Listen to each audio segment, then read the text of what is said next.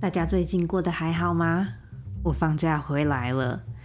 自从我开始做专门说谎到现在，这好像是我第一次这么久没有正式的更新。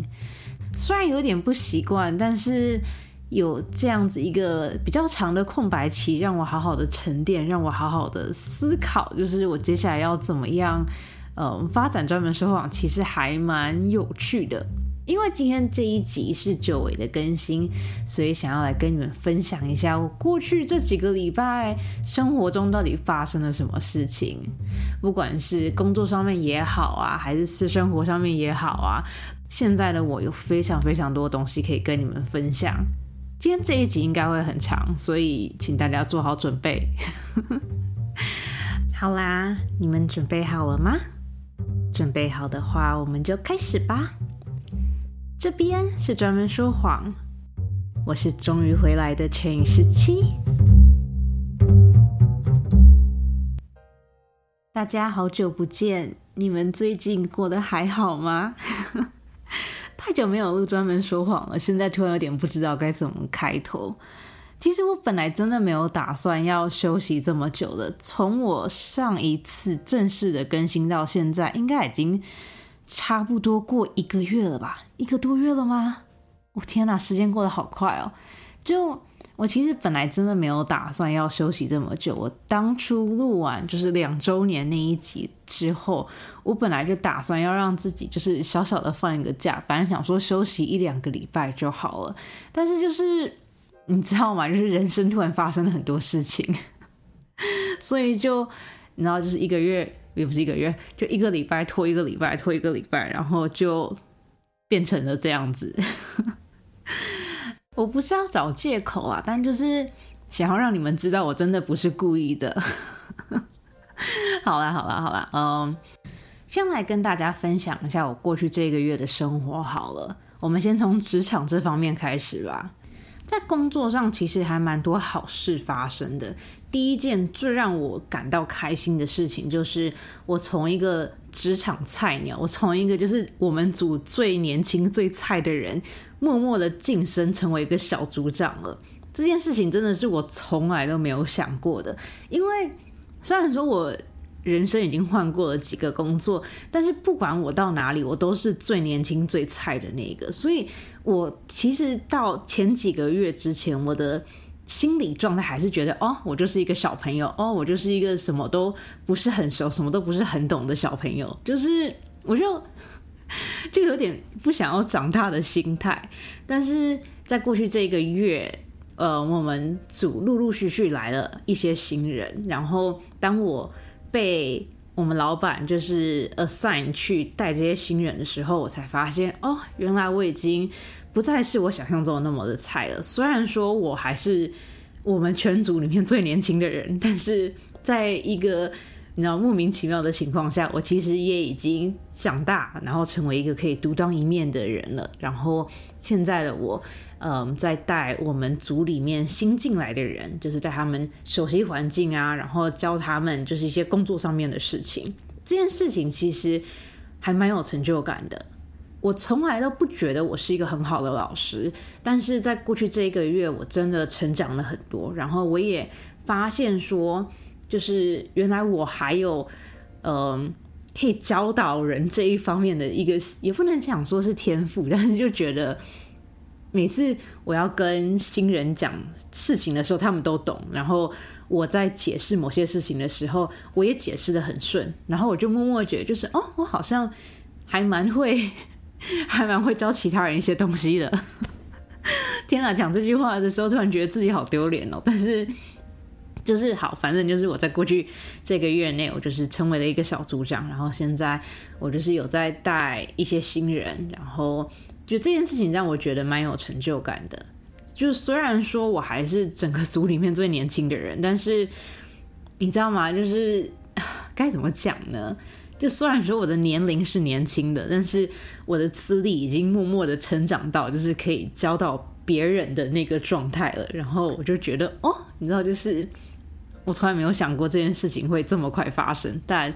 它就是发生了，所以我就觉得还蛮蛮值得开心的。好，这是第一件让我觉得很开心的事情，因为今天会有非常非常多的东西要跟你们分享，所以我就快速的带过。第二件让我觉得很开心的事情是，我终于，我终于可以正式的对我们的供应商发脾气了。我知道这件事很奇怪，然后这句话刚刚我讲出来的时候，我也觉得很奇怪，但是。大家都知道，在职场有甲方跟乙方，甲方就是客人，然后乙方就是负责伺候甲方的那群人。我一直以来的工作，我都是觉得我自己是乙方，就是我一直觉得，就是啊，我就是要听从别人，就是不管我的呃对应的窗口跟我讲什么，我都要全盘接受，或者是哦，不管今天这个人是谁，不管今天是客人啊还是厂商啊，就是。我一直来都是处于一个以和为贵的心态，我就觉得哦，如果没有不要发脾气，那就不用发脾气啊。但是最近的我，就是过去这个月的我，终于学习到，就是我好像是应该要发脾气的。然后就是在过去这个月，我就对我们的供应商就是发了两次脾气。因为我发脾气的当下都是在很多人在场的会议里面，所以就是我们老板也在啊，然后客人也在，然后供应商也在啊，就是非常多人在的一个情况下，然后就是那两次，当我发完脾气以后，我们老板就私下跑过来跟我讲说：“哦，我乘以十七，我觉得你刚刚就是发脾气的点非常非常的正确，我们就是做人就是要有这种态度，你以前真的是太软弱，太被。”太被容易，太容易被别人使唤了。你现在应该要适当的站出来，然后要适当的让别人知道，说让他们不能欺负你。然后就是对，然后反正老板就跟我讲说，他觉得他看到我发脾气，就代表说我有在成长，我有在呃很认真的对待我的工作，所以他觉得我发脾气是一件好事情。然后就是经过这两次就是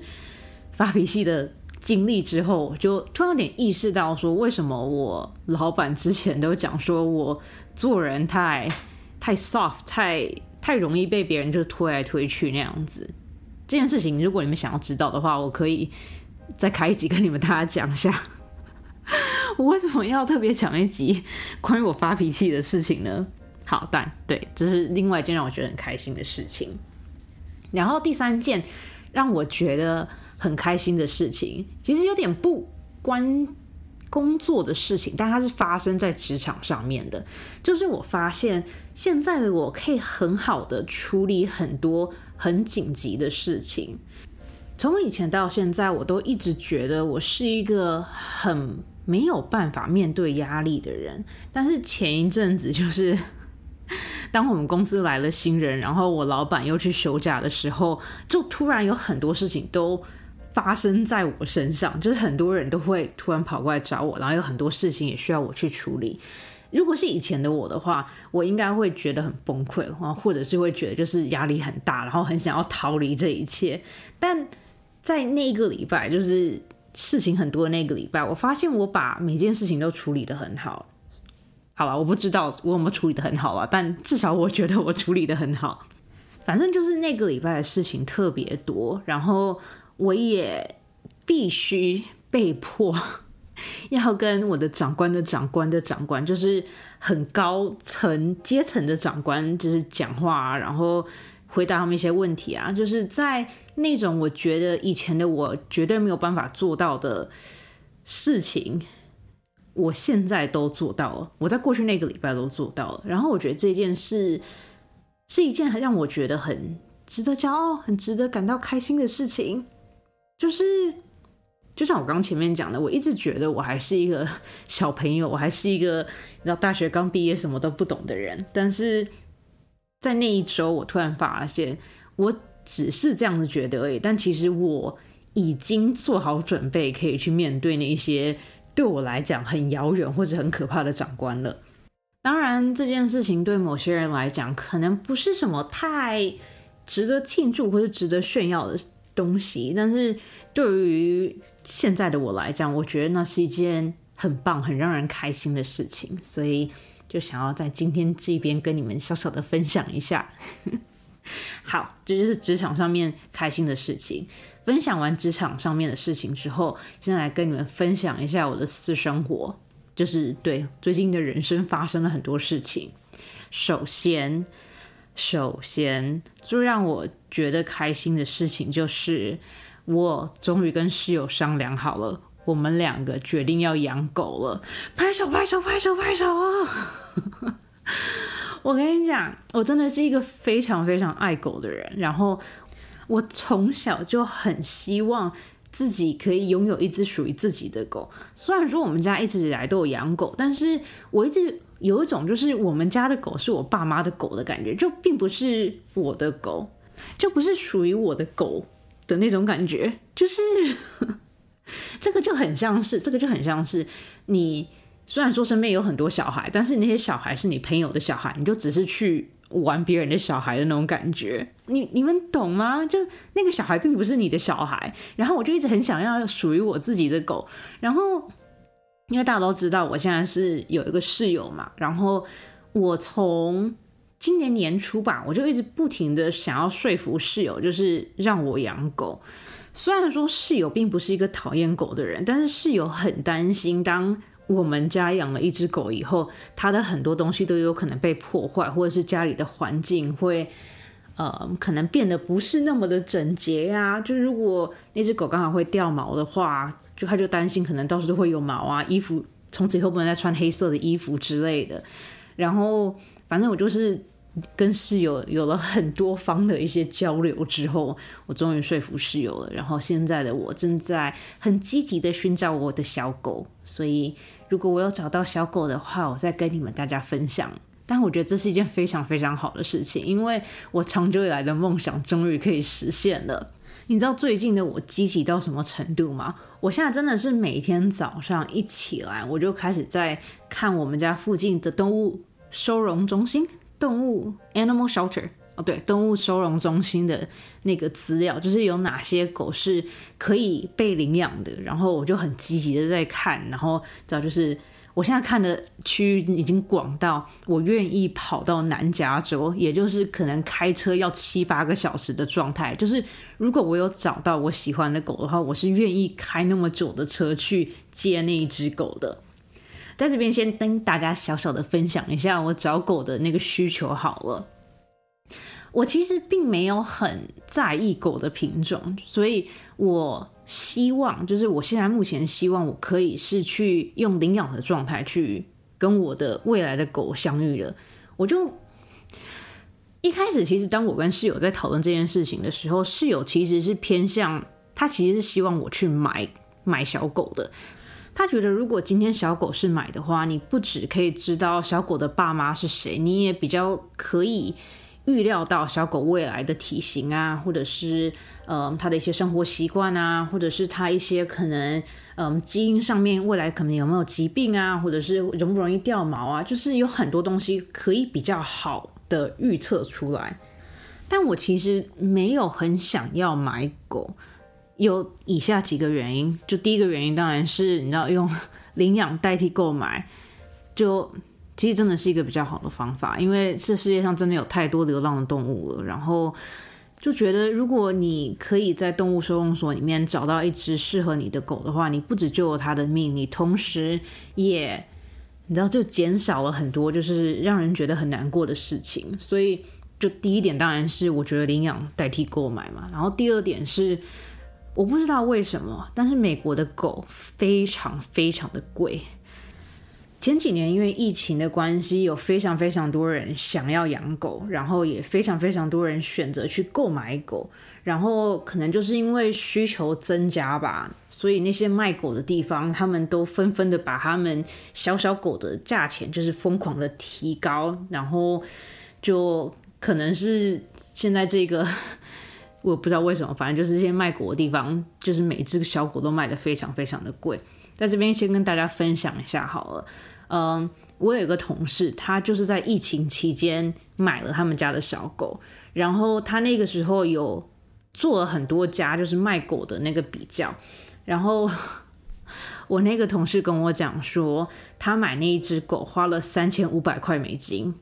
也就是超过十万台币，而且这只是买狗的费用哦。当你买了那只狗以后，你还要付很多的手续费，就是给那个卖狗的人。然后反正我那个同事跟我讲说，他就是从他选中那一只狗到那只狗到他们家，他前前后后总共花了将近四千多块美金，也就是将近台币十二万。当初我听到就是十二万台币四千块美金的时候，我整个人吓傻了。我心想说这也太贵了吧。然后你知道，就是当我跟我同事讲说我真的觉得你家那只狗好贵的时候，我那个同事用一脸不可置信的表情看着我，他跟我讲说：“哈，我觉得我们家的狗已经很便宜了，你知道吗？如果我当初去另外一个地方买狗的话，那一个地方的狗一只是八千美金起跳，哎。”八千美金是二十四万台币耶！当我听到那个数字以后，我整个人就是超级超级害怕了。因为大家知道八千块美金有多大吗？我人生的第一台车，我人生的第一台二手车就是八千块美金哎！就是 我当然啦，现在的二手车没有那么便宜啦，但就是你知道吗？就是我他花。好，对，就是 那个价钱，我真的有点没有办法接受。然后，而且就是对于我来讲，我觉得小狗的个性比它到底是不是纯种，或者它有没有长得很漂亮来的重要。所以我就觉得，你知道吗？我觉得没有那个必要。所以最近的我，我就很积极的在看，就是附近的收容中心，然后希望我可以早点遇到我命运中的那个小狗。然后 如果有。遇到那只小狗的话，我会拼了命的去争取它。我不知道大家知不知道，但是在美国，如果你想要收养小狗的话，你要经过很多很多的关卡，就是你要先嗯递交你的申请书，然后你还要面试，然后有些比较严的收容所，他们还会想要家访，就是确保说你住的地方是适合养狗的地方，然后。我还有看到很多的动物收容中心，是他会希望你在过去有养狗的经验，然后就是 你知道吗？就是养领养一只小狗比要面试一份工作还要困难，所以我已经做好长期抗战的准备了。但就对，就是希望可以在不久的将来遇到我理想中命运的小狗。我现在已经可以想象到我养狗之后的那个转变了，就是我完完全全可以想象我是那一种，因为不是有很多，不是有很多人是当他们生了小孩以后，他们皮夹都会放他们小孩的照片，然后逢人就讲说：“你看我们家小孩多么可爱，你看我们家小孩多么的漂亮。”我觉得我完完全全就会变成那样子的人，我就会把我的手机桌布，然后。皮夹里面就全部都放我们家小狗的照片，然后逢见到人就讲说：“你看，这是我们家的狗，你看它多乖，你看它长得多漂亮，你看它怎么样怎么样。”就是我已经可以想象到自己会变成那样子的人了，所以对，很期待，然后希望 希望那只小狗可以赶快出现在我的人生里面。嗯，好，这就是第一件关于我生活上面的更新。第二个要跟你们更新的事情就是。经过了很长的一段时间，终于，我终于又可以再一次的开始出差了。哦天哪！拍手拍手拍手拍手！这真的是一件很可喜可贺的事情。因为大家都知道，因为疫情的关系，所以嗯，很多我们以前视为理所当然的呃旅行也好啊，或者出差也好，都变得有点遥不可及。然后我们公司也是因为疫情的关系，就有点。就是不希望大家就是到处出差、到处飞这样子。但是前一阵子，我们公司终于又决定可以让就是有需要的人去出差。然后我们老板就问我说：“我有没有想要出差？”然后我想说：“哦，当然好啊！就是你知道可以出去玩，当然好啊。好，不是出去玩啊，但就是 默默的把心里话讲出来。但就是我就很期待，就是可以到处去，然后可以去一些我。”本来可能根本不会去，或是不可能去的地方。然后，如果你有听我之前，呃，不之前，就是我上一集音质很差的那一集的话，你就会知道，我为了要更新我的护照，去了很多趟旧金山。我会，我之所以会就是这么紧急的需要更新我的护照，就是因为我，呃，反正就是我要出差，然后出差的地方不是美国境内，所以我就需要我的护照，然后。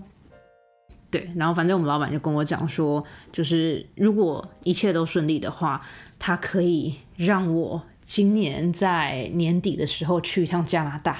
然后就觉得哇，加拿大好棒哦！然后我觉得这件事真的蛮可喜可贺的。我之所以把它归在私生活这一段，是因为我又还没有去嘛。然后我就觉得哦，你知道，光是想到可以出国就。觉得很棒，因为过去这几年因为疫情的关系，我就算出门也只是在美国的境内。虽然说美国境内其实就很够玩了啦，但是我就还是想要，我就还是想要出国啊！你知道，就是我的这颗焦焦躁的心，就是没有办法被美国填满。我就是很想要出国去其他地方。然后现在终于听到说我可以出差，然后可以去其他国家，我就觉得很兴奋。然后，对，就觉得这件事还蛮开心的。好，然后最后一个也是让我觉得最开心的，就是关于人生的更新，就是在一个很莫名其妙的情况下，我不小心，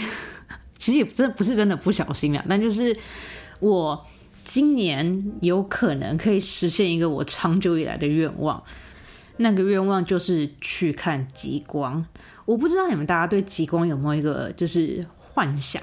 但我就是一个觉得极光是一个很梦幻的东西。然后，身为一个从小到大都在一个很热、完全不会下雪的地方长大的孩子，我就一直对极光有一个莫名的憧憬跟一个幻想。我就觉得，就是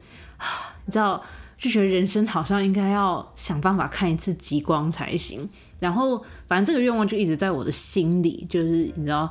一直想要实现，但是一直没有机会实现。以前因为是学生，就觉得哦，去看极光好贵，然后好远，好麻烦哦。然后后来你知道，就是开始工作也不是那么的有钱。然后后来又因为疫情的关系，然后反正就是在一个很重重的，你知道，就是各种阻挠下面，我的人生从开始到现在，我一直没有机会去可以看极光的地方。然后今年，嗯。其实我也不是很确定到底为什么，但今年我有很多的朋友，就是陆陆续续的选择要离开我的身边。诶，这样讲完怪怪的。他并不是要离开我们，但就是我觉得这可能是每个人长大都必须要经历的一个过程吧。就是你身边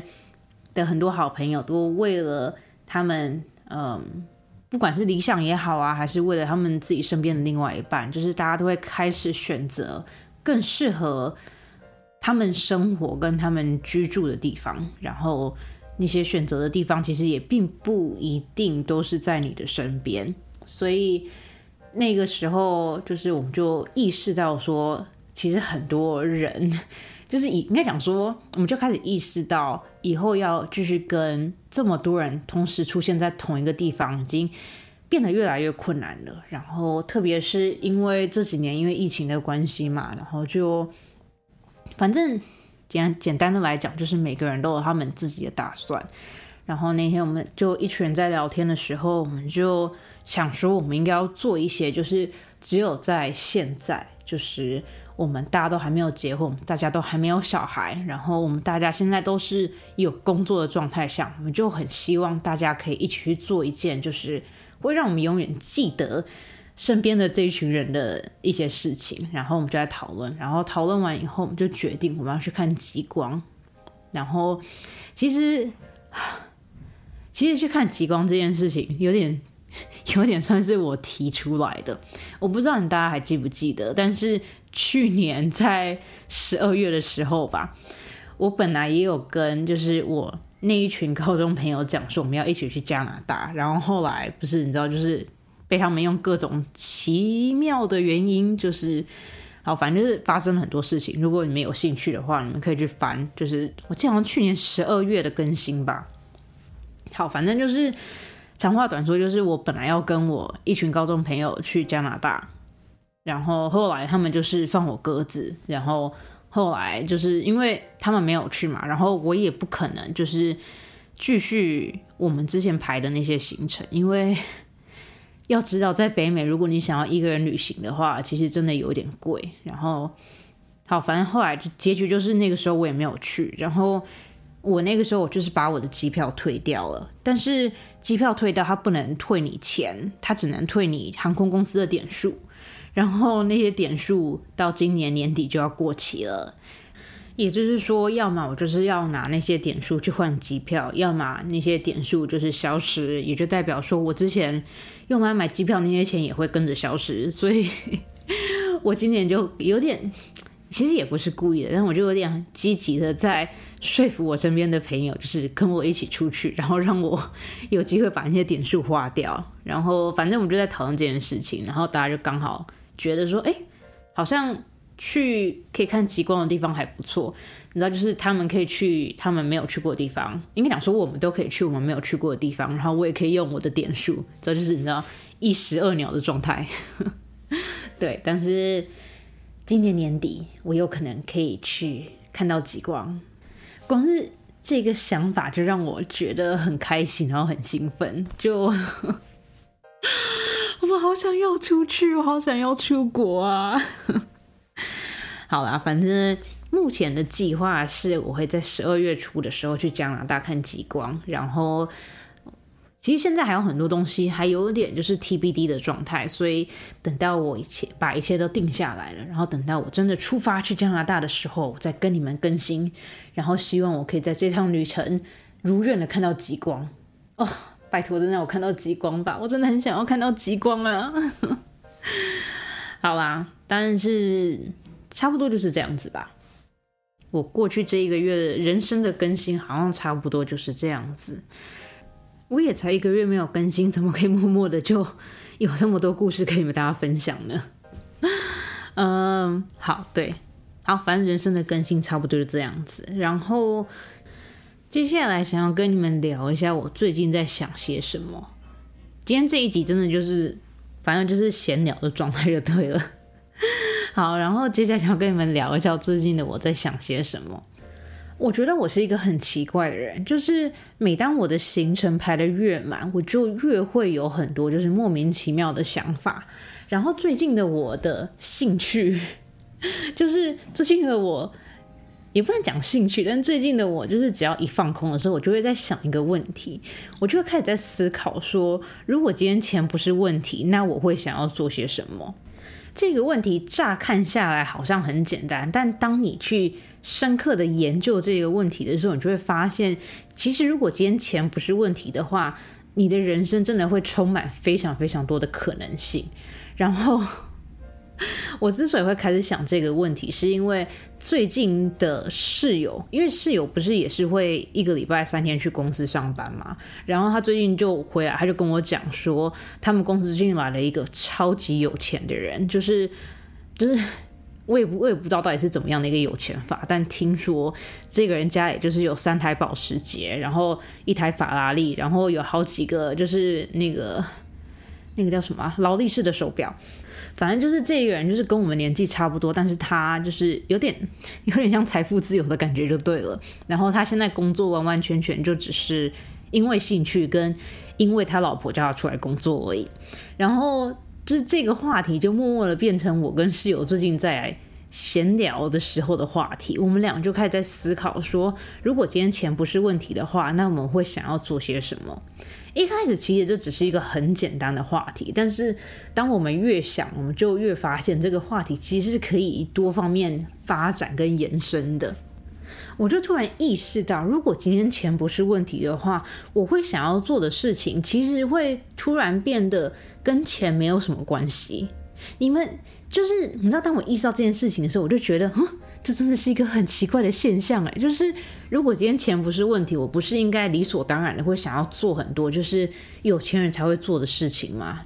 比如说买一些我可能现在根本完全没有办法想象的东西啊，或者是去很多我从来你知道没有办法想象自己可以去的地方啊，就是你知道诸如此类。但是当我开始很认真的在想这个问题之后，我就发现，如果今天钱不是问题的话，我根本不会想要去做这些事情。我会想要做一些就是现在我根本没有意识到我想要去做的事情。然后这个话题就开始变得越来越有趣。然后这个话题就是有趣到接下来我想要开一个小小的连载，就是讲说，如果今天钱不是问题，我会想要做什么。我不知道你们大家会不会觉得这个话题很有趣，但是就是当我然后就是过去几个礼拜在想这个问题的时候，我就想到了很多很有趣的答案，然后我就觉得这些答案也太有趣了吧，我就很想要跟你们分享。所以接下来我可能会做几期，就是关于如果今天钱不是问题的话，我会点点点点点，就是诸如此类的。然后对，就是在这边给你们小小的预告，我我这一次说我要做这个连载，我一定会做，因为啊，我每次说想要开连载，但是我不知道哎，就是前几次好像都没有那个热忱，想要把那个连载做完。啊，你知道，就是很多时候我会把我想要讲的东西写下来，然后很我不知道为什么会这样，但我每次当我把我想要讲的东西写下来之后，我就突然会觉得，哎，这东西好像其实也没有那么的有趣，然后我就默默的就不会想要录那些东西，所以导致我以前说话开了很多连载，都在一集之后就夭折了，并不是。并不是说我没有写后面的一些脚本，但我就是当我写完，当我抒发完以后，我就觉得，哦，其实我要想要讲东西，好像也就那样子，然后我就有点默默的就没有想要再继续把它就是讲出来、录下来之类的。但这一次的这一次的主题，我真的觉得很有趣，然后就是有，就是应该讲说目前为止啊。到目前为止，我都有想要把它做出来的这个冲动，所以希望，所以希望这一次我可以很认真的把就是这个连载做出来。然后，如果你们对就是这个问题有什么特别的解答的话，就是如果今天钱不是问题，你会想要做什么？如果你对这个问题有什么特别的回答的话，也欢迎你跟我分享。然后我就觉得，因为我觉得这个。这个话题真的是可以用很多方面把它展开来，然后就觉得，如果我可以把我想要做的事情分享给你们，然后你们也可以把你们想要做的事情分享给我的话，就觉得会是一个还蛮有趣的对话的方式。就反正我就觉得这是会是一个蛮有趣的话题的。对，好啊，反正就是对我会努力把这个连载做出来的。好，然后。最近的我还有在想另外一件事情，就是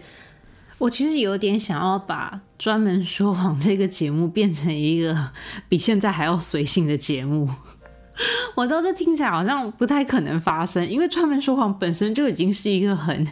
很随性、很没有主题，就是一个专门讲乐色话的地方。但是最近我想要再把专门说谎再做的更加的随性，再做的更加的简洁，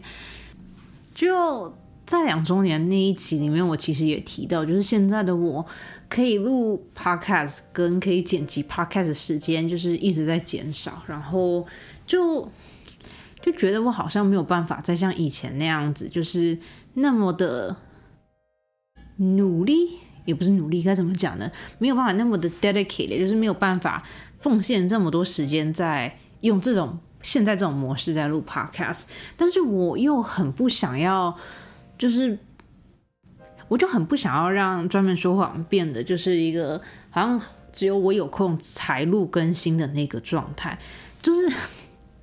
我不是休息了一个月嘛，然后其实我在过去这个月，我每到周末，应该讲说礼拜五跟周末的时候，我都有一种莫名的罪恶感。就是每一个礼拜到礼拜五下午的时候，我就会觉得啊。我这个礼拜又没有录更新了啊！我这礼拜又没有剪辑了啊！我这礼拜又没有办法上传了，我就会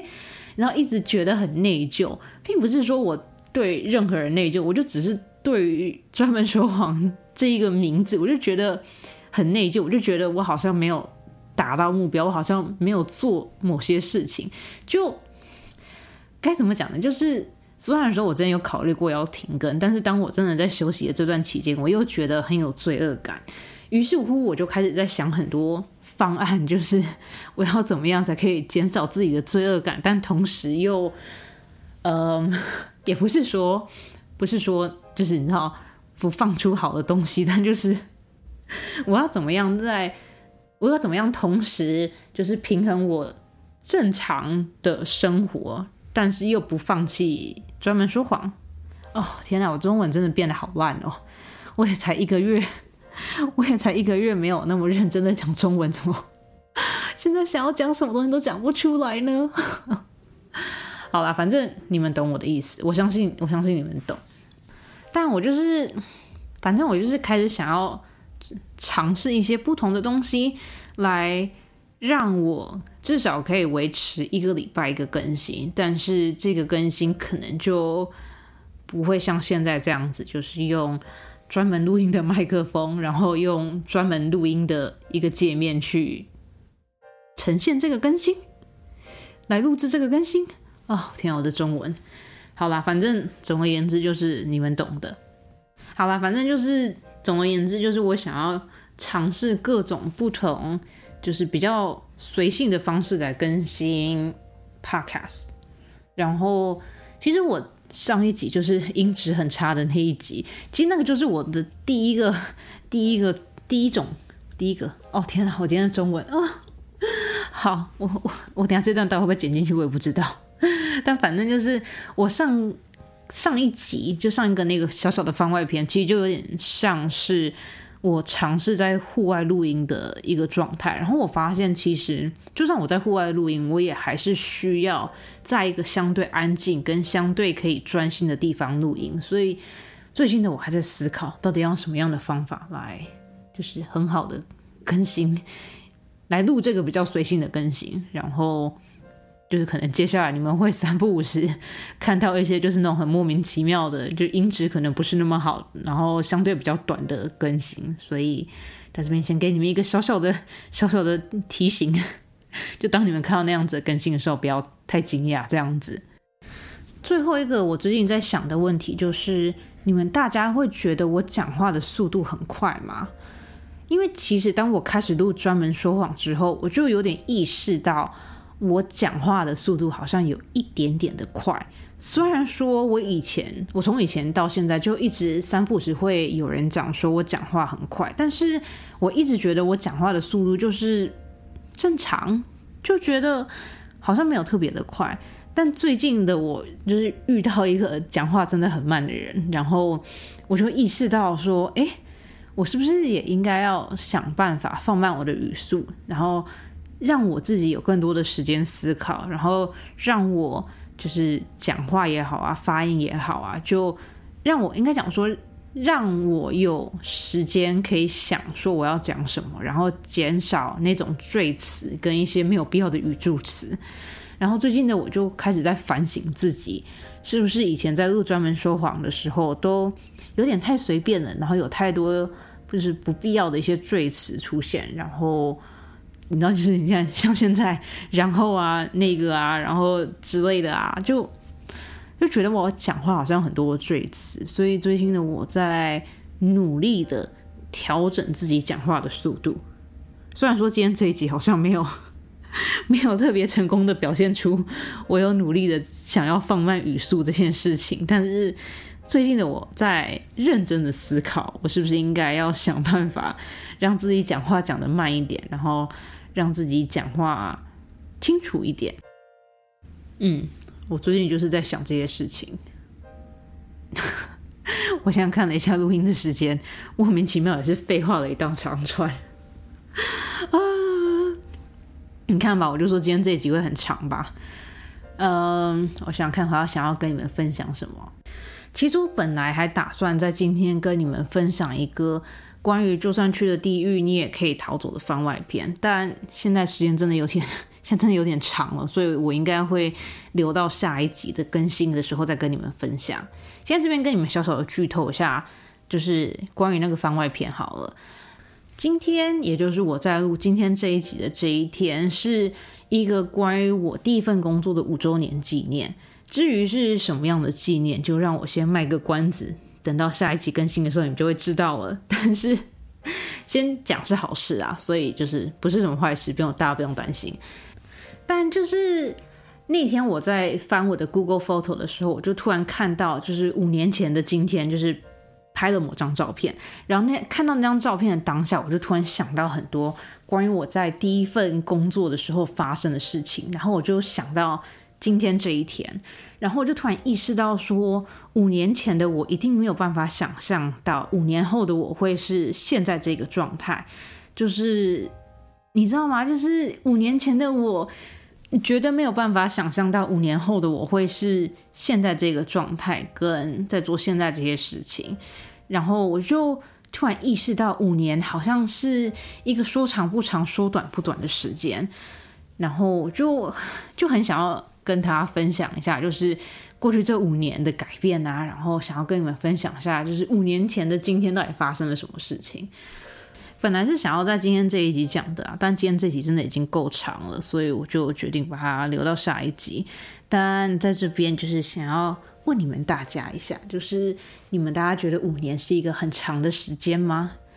你们在五年前的今天在做些什么呢？五年前的你们有办法想象到五年后的你们会是现在这个状态吗？就很好奇你们大家的答案会是什么，然后。就是想要让大家先想一下，然后等到下个礼拜的更新的时候，我再跟你们分享一下是什么样的纪念日这样子。嗯，好，今天这集已经够长了，不要再录了，真的太长了。好啊，反正不管怎么样，就是我回来了，然后希望大家过去这一个月都过得很好，然后也期待 接下来的我可以。回去过去的那个状态，就是至少每个礼拜更新一集。好了，我真的会很努力，我真的会很努力，然后想办法让我一个礼拜更新一集的。但就是你知道，给我一点时间，给我一点时间。然后，然后还有什么啊？天哪！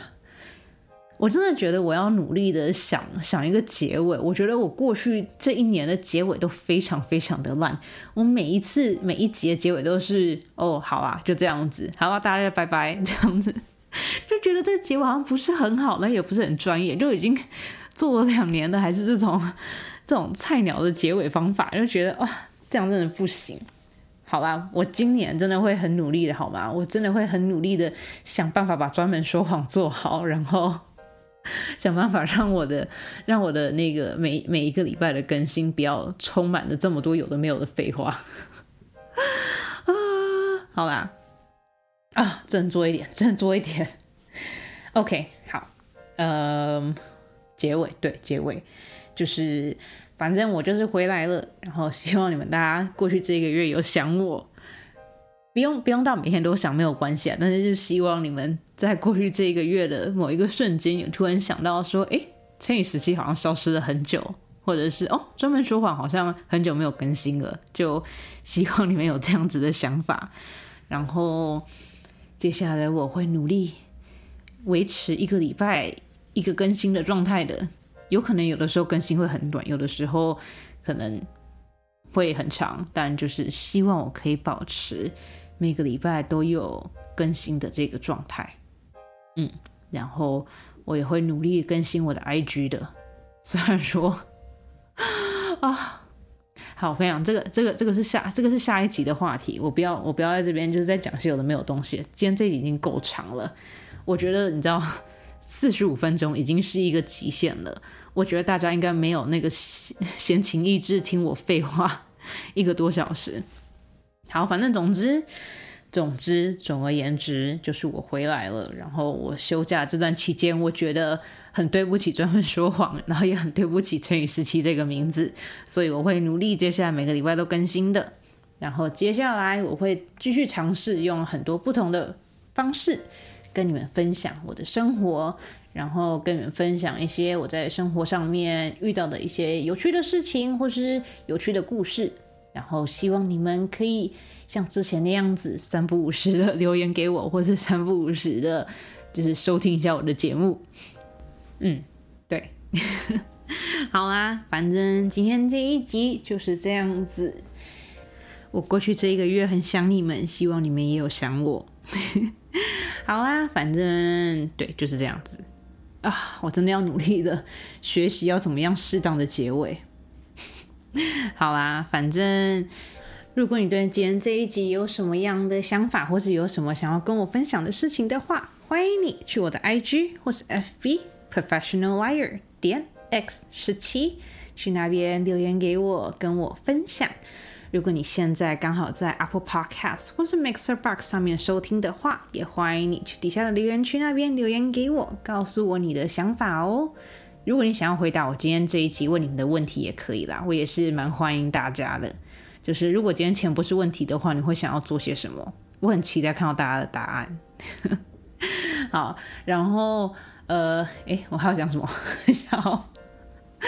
呃，哦，好。对，反正就是，如果你们有什么想要跟我分享的话的话，都欢迎你们留言给我。然后今天这一集就是这样子，希望你们大家最近都过得很好。然后这边是专门说谎，我是陈以十七，我们下个礼拜见喽，晚安。